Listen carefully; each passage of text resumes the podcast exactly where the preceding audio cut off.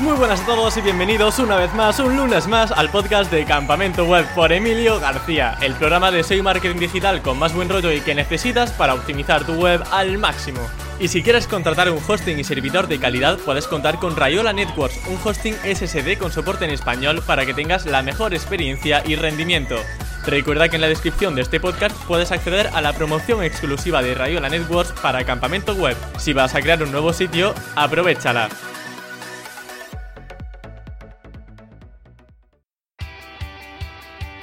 El episodio de hoy promete, y es que no solo me hace mucha ilusión poder hablar con Luis Dubato, el invitado de hoy, sino que es que siempre aprendo con él cuando hablamos sobre SEO. En esta ocasión vamos a tratar temas muy diversos, como podrían ser el enlazado interno, el EAT, link building y monetización de nichos de afiliados. Este es uno de esos programas donde se nos encenderá la bombilla porque descubriremos alguna que otra estrategia muy peculiar. Luis Duato trabaja en la agencia Interamplify junto a cracks como Alex Navarro o Emilio Berenguer y además tiene su Patreon junto con también Alex Navarro, donde sube trucos SEO para sus suscriptores. Si queréis seguirlo lo tenéis a vuestra disposición en Twitter como arroba luisduato10. Y ahora sí, sin más dilación, doy paso a Luis Duato. Muy buenas Luis, bienvenido a Campamento Web, ¿qué tal estás? Muy buenas, Emilio. Pues nada, muy bien, encantado de estar aquí contigo, que me hayas invitado y me hayas traído a compartir pues eh, un rato, ¿no? Y bueno, ya charlar sobre, sobre lo que quieras, básicamente. Vamos a correr un tupido velo, pero llevamos cuatro intentos intentando grabar la entrevista y siempre ha dado algún error de conexión o de lo que sea, pero yo creo que esta ya va a ser la vencida. Oye, qué gozada hablar contigo sin que haya lag y que me escuchen en el momento, ¿eh? Eh esto es la tecnología, tío, que va avanzando a pasos agigantados. es increíble que ya pueda hablar con la persona y todo. y te escucha Pues nada, tú me dirás qué, más quieres que hablemos. Eh, ¿Para qué, tenemos... tenías pensado? Pues mira, tenemos un gran problema, porque como eres tan bueno en tantísimas cosas, digo, yo ahora de qué hablo con Luis, que hablo de nicho, que hablo de empresa, que hablo de e-commerce, y al final vamos a hablar de un poquito de todo. Así que Luis, si te parece, vamos a empezar por la parte de e-commerce, luego entraremos en tema nichos. Y yo quería comentarte cómo es eso de trabajar en Interamplify, eh, porque al final lo importante es que eres Head of International SEO en Interamplify, que es una agencia enorme. Y me comentabas a nivel de enlazado interno que no veláis tanto porque haya un enlazado interno vertical, horizontal, que si hay un problema en enlazar de un nivel 4 a un nivel 2, que no, que vosotros centráis en que las URLs más importantes a nivel de negocio sean las que son más enlazadas de forma predominante desde URLs que son relevantes en la página web, que tienen autoridad y que están semánticamente relacionadas. ¿Me equivoco? Sí, exacto. Al final, eh, la máxima que nosotros tenemos siempre es que aquello que enlaces esté relacionado entre sí, pero relacionado de verdad, no porque tú creas que está relacionado. Eh, en uno de nuestros intentos te he puesto el ejemplo de, por ejemplo, enlazar una categoría que es collares para perros con una subcategoría que es pues collares para perros pequeños. Eh, eso sí que está relacionado.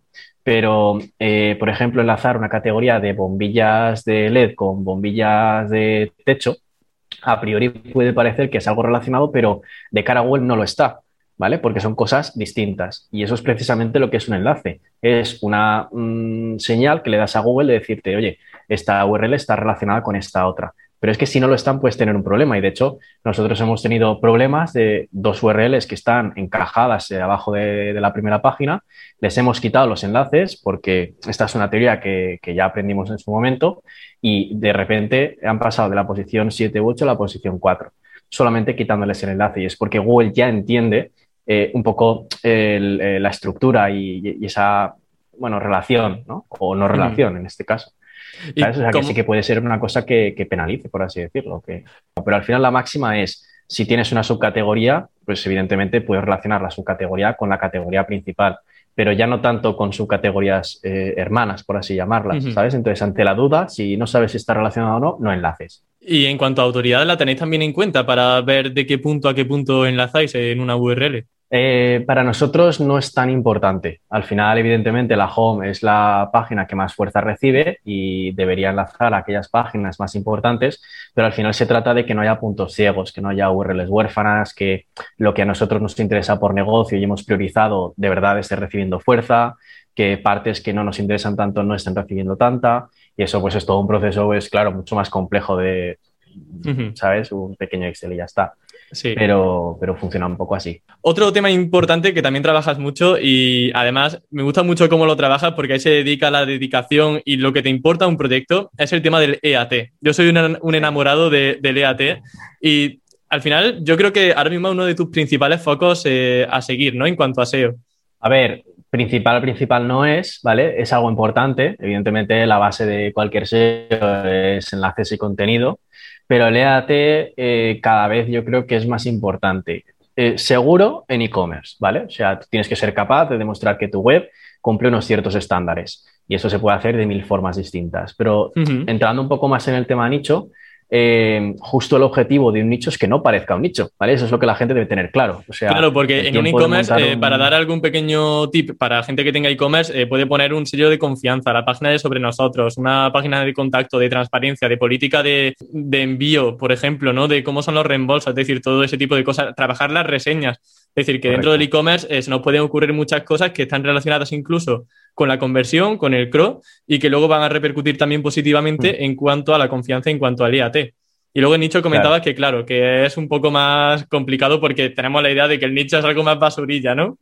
Sí, a ver, en el, lo bueno es que en el tema e-commerce eh, casi todo lo que vas a contar es real, ¿vale? Tú puedes montar una página de quiénes somos eh, full detallada, con todos los autores, cada uno con su página específica. Además, le, le puedes meter esquema, que eso es algo que la gente no trabaja y es súper importante.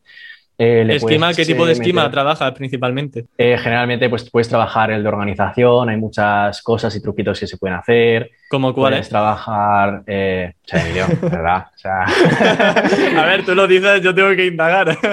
Un pues truquillo, o sea, tendrás más de uno, así que uno aunque pues, sea. Por ejemplo, por ejemplo, le puedes meter dentro del esquema de organización cuáles son los empleados y dentro de esos empleados le puedes meter información específica, pues eh, la licenciatura que tiene, la universidad donde ha ido, eh, le puedes decir si tiene algún premio o no, si eh, forma parte de una asociación X, le puedes meter un enlace, por ejemplo, a su red social para que pues, él entienda que esa persona es real y no sé si lo va a verificar porque es muy complicado a nivel algorítmico, pero ya es como que le vas dando puntitos, cositas, galletitas. Claro, No, no es un nombre solo, sino que dentro de ese, nombre hay un pequeño código, ese esquema que tiene pues todos, todos esos parámetros que, que están relacionados con su autoría.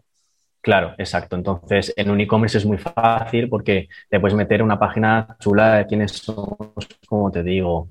Eh, le puedes eh, meter eh, una página de autor específica con un poco de su trayectoria. le puedes poner todas las páginas legales, por favor, en index, ¿vale? Porque la gente las pone siempre en no index, con contenido copiado y tal, y eso hemos visto que da un puntito extra. Le puedes poner, quizá, imagínate, si te dedicas a los animales, pues por seguir el ejemplo de collares para perros, asesoramiento personalizado y te montas ahí con cuatro o cinco expertos que cojas y ya. Todo eso va sumando. Entonces, tú al final, como usuario, entras y dices, estos tíos tienen una página dedicada a cada autor, me cuentan eh, cuál es su historial, qué, qué, amor tienen por los animales, tienen un apartado de asesoramiento personalizado con expertos, tienen todos credenciales, eh, forman parte del organismo de no sé qué, eh, encima tienen eh, reseñas buenas, teléfonos visibles, email, formas de contacto diversas. en fin, es que al final no deja de ser una cosa real, quiero decir, tampoco hay que pensar mucho. ¿Cómo puedes hacer que una web sea real? Pues así. Luego, si yo te digo, por ejemplo, a ver si esto lo, si no lo quito, pero yo creo que podemos decirlo. es que aquí hay un problema. Yo me sé un nicho tuyo y estuve viendo que tenía una ficha de Google My Business para ese nicho. Y me pareció una idea magnífica. ¿Eso se puede contar, la estrategia ahí que tienen montada? Eh, bueno, eh, supongo. sí, a ver, es una prueba que estuvimos haciendo eh, porque teníamos pensado, digamos, ir un poco más allá y le pusimos una ficha verificada a Google My Business eh, para darle un poco de credibilidad, de, de confianza. Claro, al final es lo que estábamos diciendo, que realmente lo viese Google como una marca relevante y no como una web que una web churrera que han montado en cinco minutos, que se ha quedado ahí y ya está. Es que me pareció muy original. Dije, joder, Luis, tío, si es que va, cinco pasos por delante que todo. sí, claro, o sea, tú piensas ojos de Google, eh, como te digo, ¿vale? Imagínate. Eh, es verdad que en Interamplify, para desarrollar todas estas cosas, pues eh, lo que te decía antes, tenemos un equipo brutal. Eh, Alex, Emilio, tú lo conoces. Tenemos a Dani, que es un programador pues, de la hostia, y junto con todo su equipo. Javi es una cabeza pensante que flipas y claro, al final, eh, esta gente pues eh, también mm, dice, pero ¿cómo se le ha ocurrido eso? Y luego tú aportas una cosa, llegas a un punto en común y dices, wow, aquí esto mola, pero eh, en un tema nicho, que es algo quizá más, ¿cómo decirlo? pequeño, ¿sabes? También se pueden aplicar muchas de estas cosas. ¿sabes? Y tú imagínate a ojos de Google un nicho, pues eso, que tenga lo que tú dices, una ficha de Google My Business verificada. Pues ya le vas a decir mm, de entrada a Google que es un negocio real o que puede tener un proyecto de. No implica nada, ni mucho menos, son pruebas que vamos haciendo y tal, pero dices, joder, igual aquí se puede montar algo chulo. ¿Y cómo conseguís crear la ficha? Porque imagino, no sé si lo tenéis como, por ejemplo, eh, como área de servicio o lo tenéis como ficha con ubicación física. Eh, no, es un sitio web, creo, que pusimos. ¿Y no tiene dirección física entonces verificada? Es como un área, ¿no? Está tiene verificada, dirección, está verificada. Tiene dirección física. y todo, sí, sí, correcto. ¿Y cómo consigues esa dirección? O sea, porque tendrás muchas páginas. O sea, tírate contactos de amigos de, oye, que te va a llegar un correo de Google My Business. Tiramos de lo que necesitemos, eh, de contactos de amigos de no sé dónde, de... Bah, increíble, increíble. O sea, Ahí hemos hecho de todo. Es que me, veo gente ya de, de, lejísimos de Noruega. Oye, que te va a llegar una ficha de Google My Business para que me verifiquen. No, poca broma, pero eh, nosotros, claro, antes de hacer esto, en plan, oye, eh, envíamelo a mí, ¿sabes? Y la verifico yo. Hay servicios que cobran, eh, visto 300 dólares por verificarte la ficha. ¡Oh! No, no son baratos, ¿eh? ni muchísimo menos. Ya ves, eh, me voy a cambiar de trabajo, ¿eh? No, eh, increíble. Si ahora me sale una oportunidad, oye, vamos a medias. a partir de pues mañana tenéis un nuevo servicio en campamento web. a ver, es tomarse muchas molestias en un nicho, ¿vale? Y quizá, pues si no es serio o es un micro nicho de, yo qué sé, de lo que sea, ¿sabes? Pues no es necesario porque te puedes, como te decía antes, escapar más fácilmente, pero que si ves algo más serio, pues oye, no es mala idea. Claro. Eh, también yo recuerdo que Alex Navarro, eh, que al final eres también mano derecha de Alex Navarro, porque en Interamplify estáis ambos, como has comentado, a él le gustaba mucho el tema de crear redes sociales, de las primeras cosas que se crean en una página web. ¿Seguís teniendo esa mentalidad de que las redes sociales son tan importantes para generar esa marca y generar esa confianza? ¿Aún no conoces Hrefs, mi herramienta SEO favorita? Pues se trata de una herramienta todo en uno con la que podrás hacer análisis SEO como todo un profesional. Entre algunas de sus funciones encontramos la capacidad de auditar tu sitio, analizar a tus competidores, estudiar qué están buscando tus clientes en Google, descubrir los contenidos más compartidos de tu sector y monitorizar las keywords posicionadas de tu proyecto. Y bueno, un sinfín de posibilidades más que encontrarás dentro de la propia herramienta y ya tengas un nivel básico o avanzado, Ahrefs tiene las funcionalidades que necesitas para aprender a posicionar mejor y conseguir más tráfico. Es que no se te va a escapar nada en cuanto a contenido, en cuanto a enlaces y en cuanto a keywords. ¿Y tú? ¿Ya la usas? ¿Seguís teniendo esa mentalidad de que las redes sociales son tan importantes para generar esa marca y generar esa confianza? Sí, totalmente. O sea, al final un proyecto lo primero que hace es darse de alta en redes sociales, ¿sabes? Antes de cualquier enlace, antes de cualquier cosa no hace falta que lo hagas tú. Tienes servicios como Nowem, por ejemplo. Eh, es un poco caro, pero al final pues te crea todo lo esencial, Facebook, Twitter, eh, Pinterest, YouTube, Tumblr, Instagram, eh, los que quieras. Y ese, digamos, esa protección o esa capa social de confianza ya la tienes, ¿sabes? Entonces, que estén más o menos activos y tal, pues bueno, es un poco secundario, lo puedes incluso automatizar con If This Then That. Claro, y FTT. Exacto, y, que tenga un poco de actividad, pero vamos, es fundamental, al menos los tres principales, creo que es importante. Claro. Em, también, ¿qué hay de los enlaces? Porque no sé si has estado experimentando con temas del inbuilding últimamente y si has aprendido cosillas nuevas que nos puedas contar. A ver, el link building eh, particularmente es una, una, de las cosas que más nos gusta. Eh, es como ya una obsesión, ¿sabes? De, sacar enlaces de estos que dices, esto no lo va a conseguir todo el mundo. Eh, me acuerdo que conseguimos enlaces do follow en el mundo, eh, eran todos no follow y no sé, sacamos una técnica con una movida que hicimos eh, para que fueran do follow. Entonces todos nuestros artículos eran do follow y todos los demás eran no follow. Era Pero ¿y eso cómo se hace? O sea, Luis, tú no me puedes decir esto y dejarlo así en el aire, o sea, dime algo más. Imagínate, eh, era un, subdominio, ahora no se puede ya porque se dieron cuenta, evidentemente, eh, que era el de Mac, me parece. Eh, es una revista, pues típico portal que, que eso. Y ahí dejaban publicar, era una especie de red social que se crearon. Y era evidentemente todos no follow. Ya dijeron, aquí nos vamos a curar en salud. Pero siempre hay fallos, siempre hay fallos. A ver, no siempre se pueden, pero generalmente puede haber algún fallo. Y justo, pues eh, lo conseguimos sacar. Y claro, imagínate enlaces de follow en el mundo. O sea... ¿Cuál fue ese, ese clic que hicisteis para conseguir un do follow? Es decir, alguien que quiera empezar a buscar fallos, imagino que la tendencia es buscar todos los sitios donde se pueda colocar un enlace, en una red mm. social, en un blog, eh, en cualquier sitio, mm y ver si en el código fuente pues sale al final do follow, ¿no? Ir probando. A ver, esto, esto es muy complicado y no te puedo dar ninguna técnica porque es que no tengo ningún patrón eh, a, seguir. O sea, es que cada web es un mundo porque no hay dos webs hechas iguales y más en este tipo de plataformas. Sabes que se la encargan a una agencia de beta a saber dónde y te lo desarrollan ya. Eh, pero claro, es probar de todo, de verdad. Eh, yo qué sé, pues, lo típico de la href mayúscula, eh, tenemos algún código JavaScript, que eso es más avanzado, pero era un código JavaScript que te eh, directamente cuando eh, se cargaba la página te cambiaba el no index de la URL por index. ¿Sabes? Ah, muy bien, eso es. eso ya es en plan tal. lo saqué de un, de un de, bueno, cambiando unas historias, pero el, el, origen, digamos, era un foro de Black Hat y tal. Y funcionaba, funcionaba, funcionaba bastante guay, se indexaba y ahí dijo, hostia, qué locura.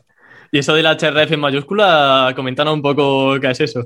Pues eso creo que lo sacó Alex eh, hace bastante tiempo eh, para sacar enlaces en facilísimo, me parece. Eh, facilísimo los enlaces, pues rondan los 700, 750 dólares, euros, perdón, y yo digo, pues esta gente no se habrá dado cuenta todavía, pero ese enlace lleva años y años eh, funcionando. Y básicamente es que en el código fuente tú puedes, o sea, pones el enlace, te cambias a la pestaña HTML y te sale como href minúscula. Si lo cambias a href mayúscula, por lo que sea, no lo detecta y te lo mete en tu foro. Entonces le vas a guardar directamente, lo publica y es follow. ¿Y eso te ha pasado en eh, alguna plataforma más o solamente en Facilísimo? Solo en esa, creo. En algún foro creo que también, pero ya foros no utilizo. Hmm. O, sea, esto eh, hay que tener paciencia, ¿no? Para encontrar este tipo de, errores. Son horas. ¿Y, cuánto, cuánto suele tardar en poder encontrar algo así? ¿Algún error así que...? Es un día que dices, me voy a poner un rato a sacar esto, a ver qué tal. ¿Sabes? Igual lo sacas, igual no lo sacas unos que tardas más, otros menos, otros directamente no los encuentras tú y se los has visto a otro SEO, o, sobre todo a los eh, de Tailandia, tío, son en Indonesia, o sea, no Tailandia, no, pero en fin, eh, toda esa parte, eh, los más spammers que te puedas encontrar, o sea, brutal los enlaces que tienen. Si encontráis algún mm, dominio de estos, tipo, pues eso de Tailandia y tal, analizarlos porque fliparéis. Sacamos, creo, también en una charla, una la dio Alex y luego di yo otra en, el, en, Text Broker. Estaba por YouTube, eh, que justamente explicábamos eso, que la busquen y, lo verán, porque ahí explicábamos la técnica esa y, de cómo sacaban todos los enlaces estos, que vaya tela, o sea, flipas, plan de, de todos los que te imagines, tu follow, o sea, flipas. Claro, luego el dominio se va a tomar viento, pero dices, igual se puede aprovechar algo. Vale, pues enlazaremos esa charla en la descripción del podcast y del vídeo de YouTube para que todos podamos ir en cuanto termine la entrevista. ¿Y de qué forma trabajas en link building? O sea, ¿hay algo especial a la hora de conseguir enlaces? Ya no tanto de estos gratuitos que intentamos sacar con fallos, sino a la hora de contratar o a la hora de conseguir enlaces en post. Eh, ¿Hay algo que tengas en cuenta siempre para, para que sea de la máxima calidad posible? Pues eh, Emilio Berenguer, que tú conoces, eh, sabe, sabe muy bien mis criterios de, enlaces y son muy, muy, muy estrictos, porque hoy en día no sabes la cantidad de basura que se cuela en todas las plataformas, o sea, eh, increíble. hay gente que yo veo enlaces que compra que se han gastado 700 euros o 500 euros y digo, madre mía, hijo mío, o sea, este enlace, típico enlace, una, de tráfico hacia abajo, un perfil de enlaces que dices esto no tal. Entonces, lo más importante yo creo es que una web, así a nivel general, tengo muchas métricas y muchas historias, pero lo más importante es que una web donde vayas a comprar enlaces esté sana, ¿vale? O sea, que tú lo valores y digas, pues mira, el tráfico tiene una línea ascendente o por lo menos es estable. El perfil de enlaces entrante, pues, oye, tiene enlaces buenos, pues, eh, del mundo, de no sé qué, de periódicos, se justifican, ¿vale? Eh, la temática, pues, es relevante a mi web o no. No tiene un perfil de Anchor demasiado spameado en fin, que tú veas que está sana, o sea, no hace falta tampoco rayarse, pero por lo menos, por lo menos que tenga tráfico, porque si Google eh, le da tráfico a una web es porque confía en ella y por ende también confía en sus enlaces salientes, ¿vale? A partir de ahí lo puedes ya eh, rizar el rizo como quieras, pero por lo menos eso. Esto es muy interesante y de hecho va muy a colación a algo que hace un par de días entrevisté a Sebastián de Nicho SEO y me comentaba que él eh, trabajaba en link building de una forma muy curiosa que a mí me encantó y era, él establecía sinergias con gente que tenía blogs de su misma temática eh, y, mandando correos, pues se iba haciendo amigo de, esa gente. Claro, esos mm. blogs eh, no han estado nunca en una plataforma de link building como medio para contratar post patrocinados. Esos blogs casi que no han hecho SEO, o sea, y la persona que está detrás no sabe casi ni que pues, a lo mejor hay que pagar por, eso, por esos enlaces. Pero claro, te va haciendo amigo de esa gente del sector y al final acaba poniéndote un enlace cuando ya hay confianza y como él también tiene artículos súper buenos, eh, no le importaba al otro ponerle un enlace porque dice, es que realmente mm. estoy enlazando a un contenido que es excelente. Y creo que aquí estamos consiguiendo lo mejor de los dos mundos, que al final es un sitio sano, que no ha sido spameado, em, que tiene tráfico de forma sana también, digamos, que consigue tráfico de forma orgánica y que, pues, aunque el tío no haya hecho mucho link building ni tenga muchas nociones de SEO, mm. el contenido está bien, Google lo sabe, Google está posicionándolo y ese blog es una referencia en el sector. Y es un sitio, pues eso, que no ha sido spameado, que no tiene apenas enlaces salientes de otros posts eh, patrocinados y el tráfico, pues, eh, orgánico es muy positivo. Mm. Así que creo que eso es muy importante. Sí, al final yo creo que ya te digo, si alguien va a montar un nicho, si antes decíamos que el objetivo de un nicho es que no parezca un nicho, el objetivo de comprar un enlace es que no parezca que has comprado un enlace ya está. Esas son las dos frases, yo creo, claves que la gente se tiene que quedar. Y a partir de ahí ya que cada uno pues desarrolle una estrategia, por así decirlo, para decir, pues mira, puedo hacer esto, puedo hacer esto otro. O a la hora de comprar este enlace, mira, a mí me gusta que tenga un tráfico un poco más estable porque esos vaivenes de baja, luego sube, luego en el update baja, no sé qué, pues no me gustan. ¿Sabes? O sea, al final es que cada uno pues identifique lo, lo que es natural, ¿sabes? Al final. ¿Sueles enlazar hacia la home o hacia una URL interna? A ver, nosotros eh, trabajamos mucho en la naturalidad. Entonces, lo natural en cualquier web es que la home reciba más enlaces. Es la página más fuerte de tu, web, de tu, proyecto. Entonces, intentamos que el perfil de enlaces tenga eh, más cantidad de enlaces en la home que en páginas internas. Y luego con respecto al tema del anchor text, em, ¿trabajáis? ¿Os da miedo, por ejemplo, poner la keyword exacta? ¿Os da miedo algún tipo de práctica que pueda ser em, no penalizable, pero bueno, mal vista a ojos de Google? ¿O tenéis ahí como, como anchor text cualquier cosa que se os pueda venir a la cabeza? Pues prácticamente. Eh, hemos visto, sí que es verdad, que eh, cuanto más autoridad tiene una web, menor eh, importancia tiene eh, la distribución del anchor text, ¿vale? Es decir, puedes escaparte con cosas un poco más em, oscuras, si lo quieres llamar así, ¿vale? Entonces, eh, si estás empezando un nicho, una web o cualquier proyecto, debes tener un poco de cuidado. El ser agresivo o no, da igual, pero no te pases. O sea, siempre intenta tener un equilibrio. Está bien que utilices palabra clave exacta, parcial, etcétera, pero dale una naturalidad, que no esté forzado y metido con calzador. ¿Vale? Porque al final Google el anchor text lo utiliza también para darle contexto y entender eh, la página destino. Con lo cual, eh, si tú le metes un enlace ahí que en el contexto no se entiende muy bien, está forzado, etcétera, pues al final te lo pueden pillar. Con lo cual, yo no tendría problema de meter anchor text agresivo siempre y cuando, ya te digo, haya un equilibrio y, tal. Vamos a entrar ahora a la tema de división nicho de Amazon afiliados o de otro tipo de afiliados, porque aquí vamos a sacar un tema muy interesante, Luis, porque mucha gente, eh, entre los que me incluyo, pues tenemos como Amazon afiliados como método predominante a la hora de conseguir beneficios con un micronicho. Pero ¿qué pasa? Que hay infinidad de networks, hay infinidad de empresas que no son Amazon y que también tienen afiliados. E imagino que, y por lo que hemos estado hablando, tú tienes webs que van más allá de Amazon afiliados, ¿verdad? Claro, al final eh, es como todo. Tú te puedes eh, quedar con Amazon y puedes ganar mucho dinero. Tienes ahí a Mario Camacho, por ejemplo, ¿vale? Eh, y ya está, y no te complicas la vida y fuera, perfecto. ¿Sabes? Lo que pasa es que hay ciertos tipos de nichos en los que Amazon afiliados pues no puedes entrar porque no es un producto, igual es un servicio. ¿Sabes? Si tú quieres ser afiliado a un servicio tipo cursos, tipo eh, másters, tipo lo que sea, pues te tienes que salir de eso. Y ahí es donde quizá te empiezas a dar cuenta de que hay un mundo más allá de Amazon o de AdSense eh, y se puede ganar mucho más dinero con mucho menos tráfico, porque, claro, un sector que te pague por CPL o por lo que sea, yo qué sé, 5 euros, eh, pues ya es más comisión quizá que muchos productos de, Amazon y eso, si tienes tráfico, empieza a sumar, al igual que con ciertos tipos de productos o ciertos tipos de sectores, ¿vale? Eh, fuera de Amazon se gana mucho más dinero. ¿De qué sector fundamentalmente? O sea, ¿cuáles son los sectores que trabaja fundamentalmente que no sean de Amazon afiliado? A mí me gusta mucho los Your Money or Your Life. Eh, ah, ¿te gusta el riesgo, la aventura? me gusta, sí, sí. Y luego, a ver, tengo de todo un poco, menos de AdSense. De AdSense tengo alguno, pero ya ves el tema de las descargas, ya me, cansé. Eh, entonces me dediqué más a, Amazon y a afiliados en general. Entonces, el Your Money or Your Life eh, me gusta mucho. De hecho, uno de los últimos nichos que vendí fue en Your Money or Your Life. Y, claro, justamente son productos que están en Amazon, pero también fuera de ellos. Y estamos hablando de que las comisiones pasan de un 7% o de un 6% a un 50%. Hablamos de eh, farmacia, por ejemplo, o sea, ¿qué tipo de tiendas online enlaza?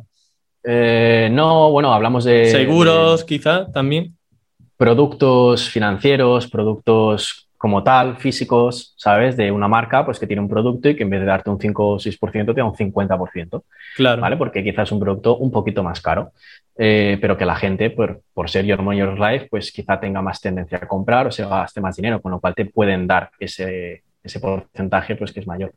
¿Sabes? Eh, entonces, eh, muchas veces suele ser más rentable, ¿sabes? Porque igual te, te empieza a generar, yo qué sé, 600 euros con 200, 300 visitas al día eh, y ya estamos hablando de que mm, eso empieza a escalar rápido, ¿sabes? Con lo cual dices, eh, aquí me voy a meter. Y mucha gente tiene mucho miedo del Your Money or Your Life, pero con estas cosas que hemos hablado, del link building, del EAT, de no sé qué, a eso iba a ir. todo sentido, ¿sabes? Claro, a eso iba a ir, o sea, he arriesgado, pero realmente lo que Google quiere lo sabemos. Lo que tenemos que hacer es el trabajo bien, o sea, trabajar esa parte de credibilidad, esa parte de marca y yo te quería preguntar, a nivel de link building, por ejemplo, para temas de Your Money or Your Life, ¿hay que meter más pasta para que Google confíe en ti? ¿Hay más competencia o puede haber ahí cierta facilidad también para posicionar? A ver, eh, generalmente te vas a tener que gastar más dinero contra más eh, competidos sea el sector, eso ya está claro. ¿Vale? Lo que pasa es que hay sectores que parece que están competidos, pero en realidad no lo están tanto. Te voy a poner un ejemplo con los bancos, ¿vale? Hay eh, el sector de los bancos, eh, a priori parece estar muy competido, pero luego te metes y son webs de autoridad 20, eh, un nicho que tiene autoridad 15, autoridad me refiero a DR de HREFs, por tener una métrica, ¿vale? y los ves y dices, hostia, ¿y este tío? este, el perfil de enlaces este que tiene, ¿cómo, ¿cómo está aquí, sabes? Igual no es la web que más tráfico del mundo tiene, pero ahí la tienes, ¿sabes? Pues igual 20, 30 mil visitas al mes, algo así. Y empiezas a ver y dices, joder, pues igual eh, el nicho no está tan competido, no es tan, tan complicado. Te empiezas a meter y dices, va, pues voy a probar. Y pruebas y dices, oye, pues esto mm, va rápido. Y ya empiezas a afinar el link building, la usabilidad, eh, cositas tipo lo del Well My Business. Eh, luego ya buen contenido. ya dices, ostras, esto tiene ya más sentido, ¿sabes? Entonces te has alejado de Amazon afiliado sin darte cuenta y estás ganando mucho más eh, a nivel de, lead o de venta eh, que con Amazon o con AdSense. Entonces dices, joder, pues... ¿Cuánto tiempo puede tardar en empezar a despegar un proyecto Your Money or Your Life? ¿Más o menos lo mismo que un, que un proyecto que no es Your Money or Your Life? ¿O tarda más porque la temática es más delicada? Esto es un poco, depende, la, la gran respuesta del SEO. Ya, no, es normal, es normal. Depende. A ver, hay proyectos de Amazon pues que igual tardan tres, cuatro meses generalmente, vemos ya resultados, no muchos, pero ya empieza a despegar, ya tiene keywords quizá en primera página y todo esto. Y del Your Money or Your Life, pues depende también un poco del sector. Si es más competido, pues igual tarda más porque igual necesita ver mucha mayor confianza en tu web y con cuatro o cinco meses no le sirve. Por ejemplo, este que te digo que el último que vendí me tardó 8, 9, 10 meses en ya despegar, de decir, ostras, esto ha pegado un petardazo, ¿sabes? De hecho, el petardazo lo pegó eh, pues hace poco, en marzo o algo así, eh, una subida vertical increíble.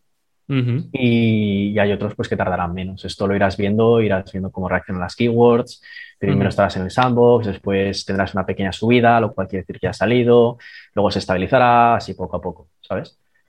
Vale, pues eh, me gusta esta reflexión, que no, no, tengamos tampoco tanto miedo ¿no? al Money eh, Order Life, que realmente pues también hay, hay muy buenas oportunidades de monetización en esos nichos y que con un mm. buen trabajo también se pueden conseguir resultados interesantes, que no hace falta ser eh, la ONU, por ejemplo, para salir en un nicho de Money Order Life. Ni mucho menos, aparte... toda inversión que hagas en este tipo de nichos, como luego sabes que se gana dinero, pues de alguna forma es que lo haces con más calma, porque dices, mira, es que me estoy gastando un enlace aquí que vale 200 euros, pero luego igual eh, en un día ya lo recupero todo, ¿sabes? Sí. Luego, en cuanto, continuando, aquí hemos abierto un pequeño paréntesis con el Germany Order Life, pero vamos a seguir con el tema de las networks, porque te quería preguntar cuáles son las networks o las empresas de afiliación que prefieres antes que Amazon afiliados, o sea, ¿a dónde acudes cuando vas a montar un nicho de afiliados y necesitas empresas? A ver, yo generalmente para, eh, para afiliados así un poco más normales, ¿vale? Suelo usar Amazon. Y ya si me voy a otros sectores, no utilizo Amazon, bien porque me da más comisión y sé que esos productos funcionan, o bien porque es un sector servicios, ¿vale? Entonces Amazon está muy bien porque convierte muy bien, es Amazon, tiene mucha variedad de productos y, y escalas rápido y no te complicas, ¿vale? Ahora bien, si quieres llevar tu nicho un poco más allá, que es lo que yo recomiendo, es decir, no empezar directamente quizá con otra network, a no ser que sea, como te he dicho, es un producto que ya sabes 100% qué tal, un servicio. Yo recomiendo empezar con Amazon, pero luego ir a dar, un pasito más allá y decir, bueno, pues, ¿qué productos me están siendo más rentables y qué otras networks interesantes me pueden, o mejor dicho, en vez de networks, que otros programas? Entonces, por ejemplo, Trade Tracker, Win, eh, son afiliados, eh, son programas de afiliados que, están muy bien y tienen mucha variedad. Y tienes, Web pues, Games eh, también.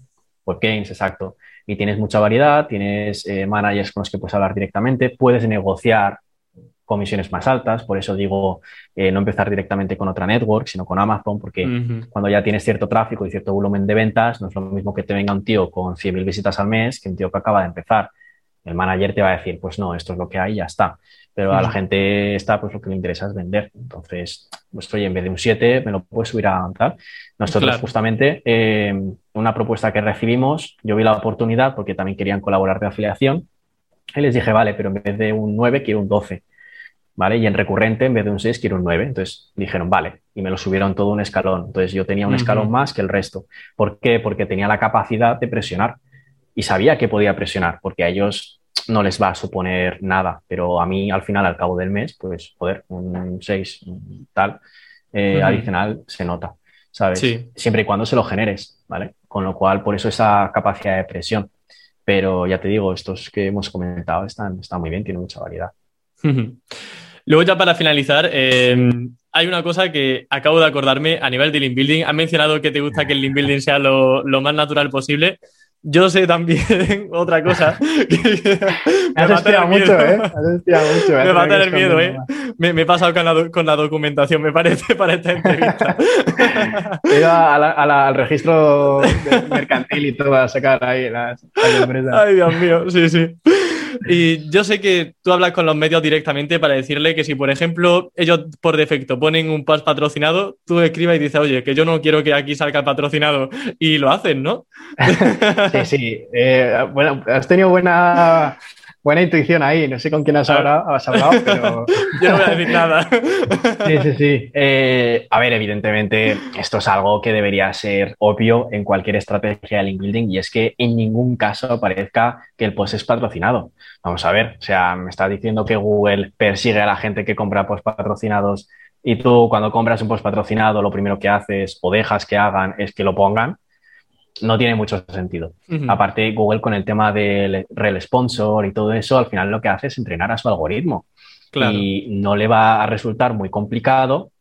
Por ejemplo, el otro día eh, vi que tenía cientos y cientos de asociaciones distintas de ratas para identificar eh, que tú escribías Britney Spears, no sé quién lo publicó, no sé si lo viste, eh, pero básicamente tú escribías de mil formas distintas Britney Spears y Google lo reconocía.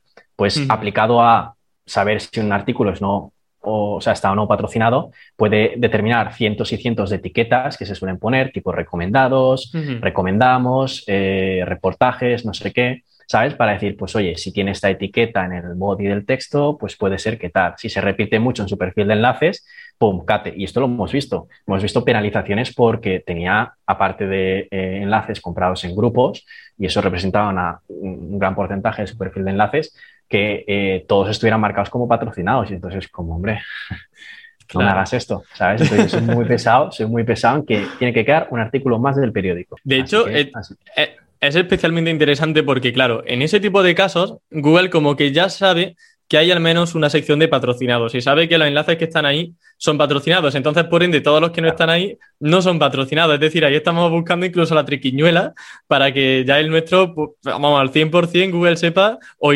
entienda que no es patrocinado. Porque en un periódico mm. que no marca los patrocinados, igual Google en su algoritmo sí que empieza a tirar de esa inteligencia artificial, de ese aprendizaje automático que mencionábamos, para detectar de todos esos artículos cuáles son patrocinados. Pero en un periódico que de por sí, por defecto, suele poner patrocinados, pues ya Google como que eh, igual que es, igual es un poco más liviano con todos esos artículos que no tienen esa etiqueta. Claro, o sea, al final piensa que eh, cualquier periódico, el mundo, el país, todos tienen una parte que es eh, publicidad, ¿vale? Entonces, mm, quiero decir, es legítimo que un periódico quiera ganar dinero, que alguien envíe un reportaje, pero también está la otra parte bueno, o quizá, no lo sé, a nivel algorítmico, esa parte de reportaje, si tiene un enlace, igual le cuenta menos porque Google ya lo tiene identificado. No lo sé, no lo sé, puede ser.